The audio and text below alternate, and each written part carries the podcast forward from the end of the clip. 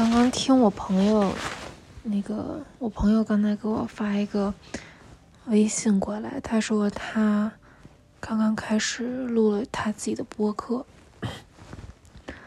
然后他是模仿姜思达的那种形式的，然后每一期很短，然后就是说一些自己日常的时候发生的事儿、有意思的事儿。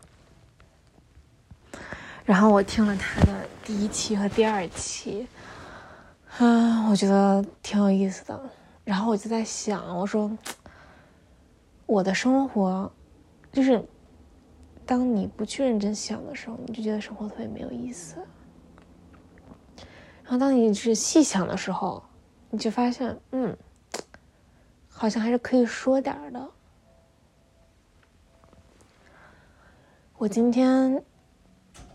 但是，反正最近是我没有发生这一两天吧，没有发生特别特别有意思的事儿。主要还是在从那个加州的那个飞回来之后，然后一个自己身体上的和心理上的一个适应的过程。然后去加州是我是待了两个半月。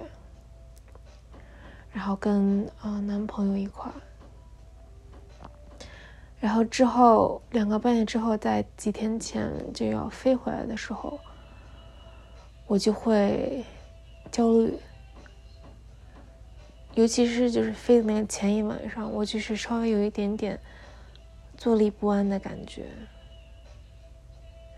就是那种感觉就好像是你你毕业了，然后你。你跨出校门，然后你不知道往哪儿走，就有点类似的感觉。虽然就是，虽然这个情况下是我要回家，要回我自己的在东海岸的家，但是就是那种很有点孤立无援的那种感觉。其实我这个人还是很很需要关系，很需要陪伴的，甚至。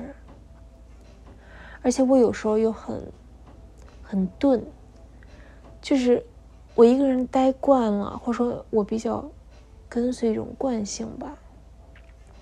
然后我一个人待惯了，我也就会忽忽略掉我的自己一个人去应付日常的那种那种不安心。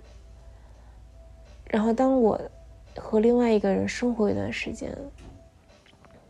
就是无论这个人是男朋友还是室友，我就会产生一种，嗯，无意识的依赖吧。我有时候甚至觉得，就是走在大街上，我都会有一种不适感，就是我不知道我怎么去存在在这个这个街上，就是走着的这种感觉。嗯，哎呀，说到哪儿了？对。然后，嗯，这两天因为我室友也不在，然后我自己就在在家里面特别安静的独处。但是我有时候又很矛盾吧，就是有那些时刻独处的某些时刻，我又会异常的开心。嗯，就比如说早上起来。如果是个晴天，然后我屋子里面有两扇窗，然后每扇有一扇照进来是正好打到我床头上面会有阳光的那那一扇窗户，然后我我早上把窗帘拉开，然后我去厨房自己嗯做一杯咖啡，吃一个小小的点心，我就真的好幸福啊。就很满足，而且家里又只有我一个人。嗯，我发现，我发现，就即使家里只有我一个人，我还是比较喜欢在我卧室待着。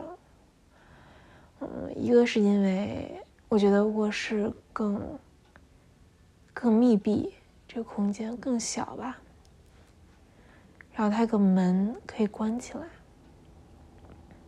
然后。